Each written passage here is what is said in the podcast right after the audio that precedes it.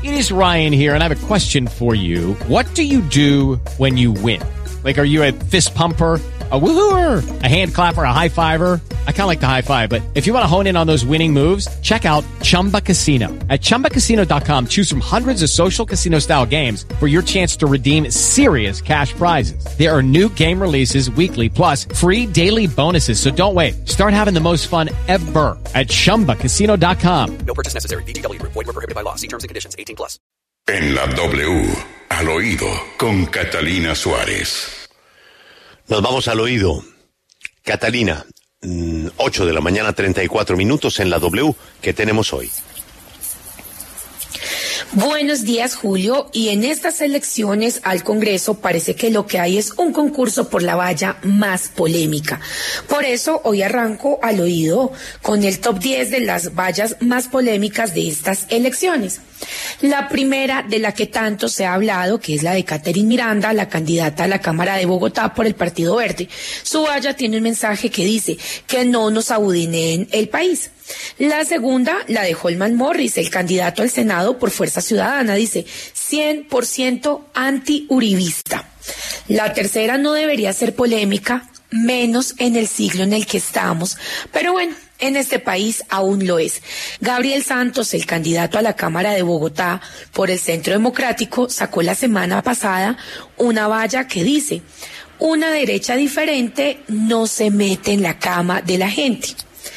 En el puesto número cuatro, la de la candidata al Senado, Angélica Lozano, que le sube un poquito el tono. Y repito textualmente lo que dice la valla. Con estos hijueputas no se puede hacer nada. Conmigo sí. Habrá que preguntarle a la candidata si eso incluye a los alcaldes. Quinto lugar, la que molestó tanto al pacto histórico, la valla del representante y candidato al Senado, Eduardo Rodríguez, que tiene un mensaje corto y claro, paremos a Petro. Sexto, la valla de Fuerza Ciudadana en el Magdalena, que lo que está anunciando es falta poco para que Duque se vaya y cese la horrible noche. Pero además le van a meter conteo regresivo a esa valla. La octava es la polémica valla del candidato Daniel Orozco del Centro Democrático que dice sí al porte legal de armas. En el noveno puesto tenemos la valla que apareció ayer y de la que aparte le tengo la noticia. Y es la del representante Intias Prilla que dice, Paraco, el pueblo está berraco. A lo que el expresidente Álvaro Uribe comentó desde su cuenta de Twitter, citando la valla publicitada eh, por un medio de comunicación donde dice, este joven Asprilla parecía muy inteligente. ¿Será que Fecode lo adoctrinó y le redujo la mente a la pequeñez de un corozo de ardilla? Ahí quedó ese rifirrafe entre el representante Inti Asprilla y el expresidente Álvaro Uribe. Y en el top 10, lo que nos acaba de contar Ana, y es que la que tiene a muchísimos con envidia es la candidata Sondra McCollins Garvin, que sorprendió a las 11 de la mañana de ayer en Nueva York porque apareció en una de las pantallas en el Times Square y se observó toda su transformación muy producida eh, como un robot. Esta pantalla les cuento que tendrá una duración de 24 horas. Cerramos esto, Julio, con el recordéis que hace el candidato Mauricio Toro del Partido Verde y es que sacó una valla que dice, usted no va a votar por la mejor valla, usted va a votar por las mejores propuestas. Así las cosas, vamos a ver con qué nos siguen sorprendiendo los candidatos en recta final. Soy Catalina Suárez en Al Oído W.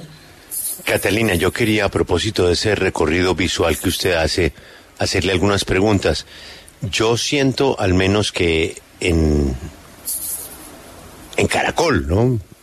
En nuestra casa, en cualquier proceso electoral de estos, en otras épocas, estaríamos inundados de publicidad.